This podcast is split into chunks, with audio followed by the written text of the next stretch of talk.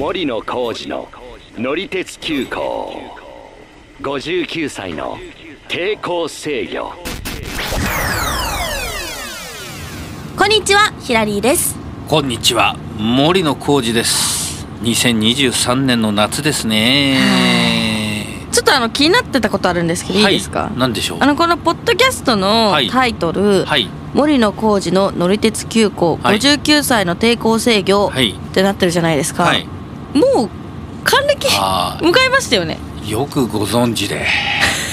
あれ、はい。これタイトル大丈夫ですか、まあとりあえずまだ59歳のままでこうまあ行こうかなと。まあ抵抗していく感じ抵で抗ですから。あわかりましした、た ということでまあ59歳から60歳になってもこのまま行きますんで、はい。えーよろしくお願いいたします。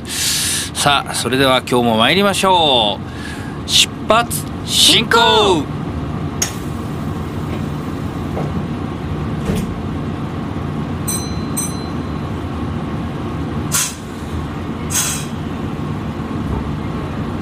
なんてまあ言ってますけどもね。はあの冷房がないとやっぱりこの夏って乗り切れないじゃい、ないですか。いやーやっていけないですね本当に。暑い、ところでですねう、ん、名古屋の近辺少なくとも名古屋の近辺で冷房がついてない電車ってあると思います、いやえのそんなイメージないですけどあるんですか？あの一応ですね、えー桑名ですから、まあそんな遠くない三重県の、うんうんうんうん。もうあの愛知県から入ってすぐの桑名、まあ、23キロぐらいかな、うん。距離としては。で、えーそこでですね、えー山義鉄道北西線というのがありましてですね、はい。まあナローゲージですからナローゲージってちょっと線路の幅が狭いのね、あーはいまあ、ちょっとはいはい、他の鉄道と事情は違いますけども、冷房のない電車がまだございます。はいえー、暑そう。まあ走ればそんなに暑くないかもしれないけどちょっと最近、あの夏になってからまだ乗ってないんで分かりませんがね。走ったらそんなに暑くないかもっていうのは窓が開いてるってことですか？いやそれは窓は開きますよ、あ全部開い開いて、えー開いて走るんだ。そうです。それからまあつい最近まではですね、うん。エリアによってあの国鉄時代に登場したキハ40で、はいはいはい。まあ、冷房ついてる車もあの改造した車両も多かったんですけど、うん。でもオリジナルの扇風機だけで走ってるこの八戸線。この辺もですね、まだ平成のもう最後ぐらいになってもですね冷房がないまま走ってたというのがありますし北海道だとまだありますよ。冷房ついてない。まあ、北海道はななんかそんなイメージありますけど聞く話によると、うやっぱ冷房ないと暑いよ北海道もって聞いて。ん、まあそうでしょうね、うん。今はねちょっと全国的に気温も高くなってるところもあるし、そうですよまあ都会だとちょっときついかもしれない。田舎の方だとね、まだ風がこう風通しが良くてってのはありますけど、まあ市電とかだとね札幌とか函館にありますけど、まだうん半分ぐらいはないのかな？冷房ついてない。あそう最近の新型車しかついてないんですよ。であ結構そのね本州のあの路面電車だと改造して結構昭和の30年代の前半ぐらいに作ったやつもまあ冷房がついてたりとかするんですけどそれからねあの北海道のディーゼルカーなんかだと割合最近まあ最近でもないかな、まあ、平成になってから作られた車両でもですねまだ冷房がついてないの。とかもあります。あるんだ。うん。今ちょっと例外の話ばっかりしちゃったんで、はいはいはい。えーですけどまあほとんど普通にこう乗れる車両だとまあ冷房はついてますよね。そうですね。でまあそうは言いながらですねまだ昭和の時代平成になる前ぐらいは、うん。結構冷房のついてない電車とかもたくさんいてうん。まあさすがにね特急とか新幹線はまあ冷房はついてますけど、はい。急行列車ぐらいだとねまだ冷房のないのもね僕が高校生大学生ぐらいの頃はありました。秀間ひらりさんの年ぐらいの頃までは。へえいやもう勉強する気にならなさそうだよそんなの。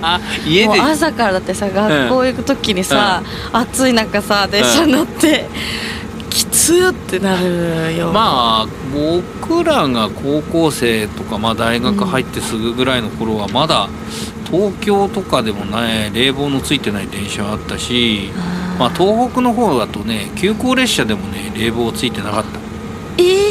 だから僕は高校生の頃に年に何回か仙台と新潟の間の急行乗ってたんですけど、大体確率的にはね2分の1の確率で冷房はついてない。ああそれ選べるんですか？いや選べるんじゃなくてたまたまその日着いたのが来るか来ないかっていう。うわ運なんだ。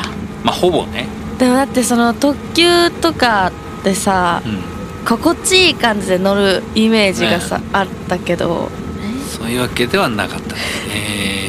まあ今ほど暑くなかったっていうのもありますけどもね、うんうん。今冷房がついててもねなるべく日の当たらない方に座りたいとか思ったりしますけど。うカーテンみたいなの下げちゃったりとか、ただねカーテンをね下げるとね風通しがねいまいちなんですよね、うん、だしバタバタバタバタ音がするんで。あーそうですね確かに。でなるべく今以上にその日の当たらない方に乗りたかったんですけど、うん。また列車によってはですね方向がこうキュッとこう変わっちゃったりするんでせっかくね午前中だからもう進行方向左側がいいと思って乗っても、うん。それが途中から右側になっちゃったりとかするんで、でそれで私はうん。席を移動するのが恥ずかしいからうん。耐えるんですよ。まああのー空いてれば移動できるけど。ねいやでもなんかちょっとこいつ移動したみたいな風に思われたくなくていつも眩しいな暑いな と思いながら。まあそれはね僕なんか逆に言うとね窓をね自分でこうなんていうのかなカーテンを閉めちゃうとほら見えないからたまにしか乗らない路線だと、わざとあの開けたままでね。開けたままこう日の当たる方に乗ることもなくはないけど、うん。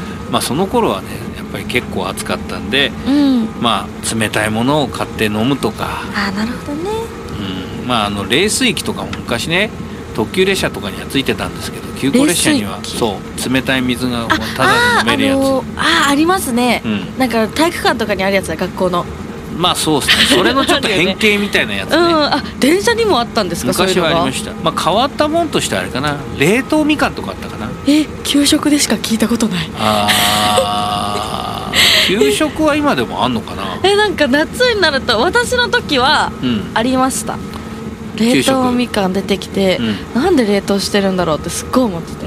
普通のみかんでいいのにまあ昔鉄道の旅をする、しかもまあ冷房のついてない車両で行くとなると、まあ大体駅の売店で買って乗っああ冷凍みかんを。そうそうそうよく買って乗った。まあよく買ってっていうかまだ子供だったから買ってもらってたってい うかううん、乗りましたね、ん、うん。まあ、ちょっと冷房の話だけじゃなんだから、うん。そのちょっとその夏だからどんなのがその列車とかね変わったもんがあったかっていう話をちょっとしようと思うんですけど、はいあの海水浴って行きますよね？行きます行きます。どうやって行く？電車か車ですあね電車で行くことあった？あります。あーで昔はですね、うん。結構その海水浴の専用列車というか海水浴に行くためになんかその臨時列車が走るっていうのが結構あったんですよ。どう何か違うんですか？うん、まあ特にですね違うのはですね東京から房総半島、はいはい。あの立山とか鴨川とかうんうんうんこっちの方ですね。そっちに行くあの列車はちょっと特別で房総はね夏の特別ダイヤっつってたんですよ。もういっぱい出るんですか？まあいっぱい出るんですけど、うん。あ一番まあ特徴的なのはですねうん。快速白い砂青い海っていうのがね。ほう。すごいな。でもザもう今から海行きますみたいなそう感じですね。そうそうそうでねあの内房線の方が快速青い海っていう。内房線というのは東京湾のこう湾の方のねはいはい。木更津とか走る路線なんですけど、でそれから外房線は、うん。まあ、上総一宮あたりまで走ってく電車が、まあ、通常が多いんですけどはいそれがですね快速白い砂こっちは白い砂なんですけど、うん、でこれが阿波鴨川まで終点まで延長していくと、うんそうするとまあ結構その海水浴場とかね海のレジャーとか、うん。あできるところが多いんでっていうことで、ね。そう。まあ特にねその青い海と白い砂っていう快速はですね、えー1972年に東京駅まであの地下線ができて、うんうん。総武快速線っていうのが千葉県の木更津とか鴨川とか行く電車が東京駅にあの入ってくるようになったんですけどはい。その年から、まあ、1989年だから僕が大学卒業した後の年ぐらいかなそのぐらいまでは走ってたんですけどでも割と短かったんですね。そうですね。まあ房総の夏ダイヤっていうのは、うん。まあ、その10年ぐらい前の1961年からあったんで、まあ、とにかくあの列車の数は増やすし行き先も、まあ、結構その手前の方の駅で終点になってたやつが終点まで行くっていうのがあったりとか。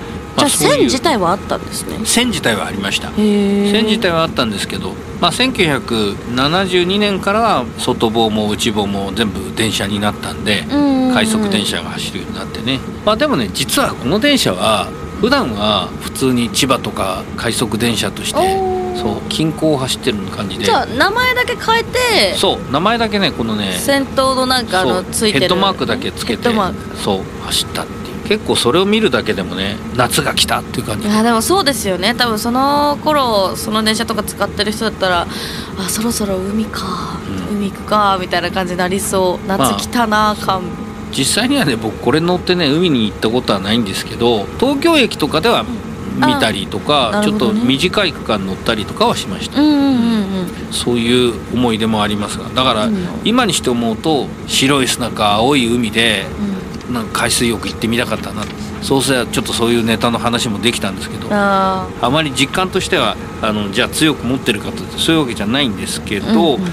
まあ、1960年代の後半とか1970年代、まあ、あの僕が小学校とか中学校とかいた時代ですけどもはい結構いろんなあの海水浴の列車が他にもあってですね例えばあの埼玉県の宮原駅ってい。うこれ大宮の1個高崎寄りだからこれ急行列車とか特急列車とか止まらないような駅が始発でで新潟県の米山っていうところまで行く快速クジラ並みっていうのがやっぱみんなそうするんだ、うん。みんなそういう海系の名前にするそうそうそうそう。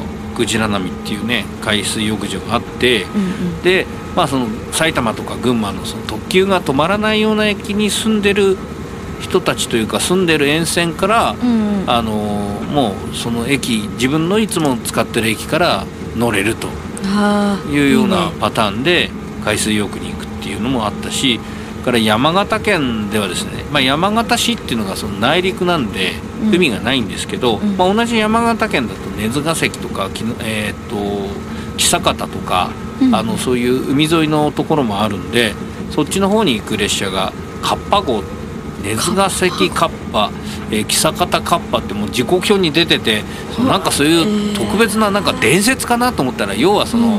カッパ号っていうのがその久方に行くのと根津ヶ関に行くっていうなんかそれそれぞれこう別のやつだったんですけどというのがまあ走ってたりとかね。これはだから内陸のその上山とか山形っていうあたりから日本海側の方に行くっていうまあ同じ県内なんだけどもうん。うんうんちょっと遠いんで、まあ、そういう臨時列車ができたりとか。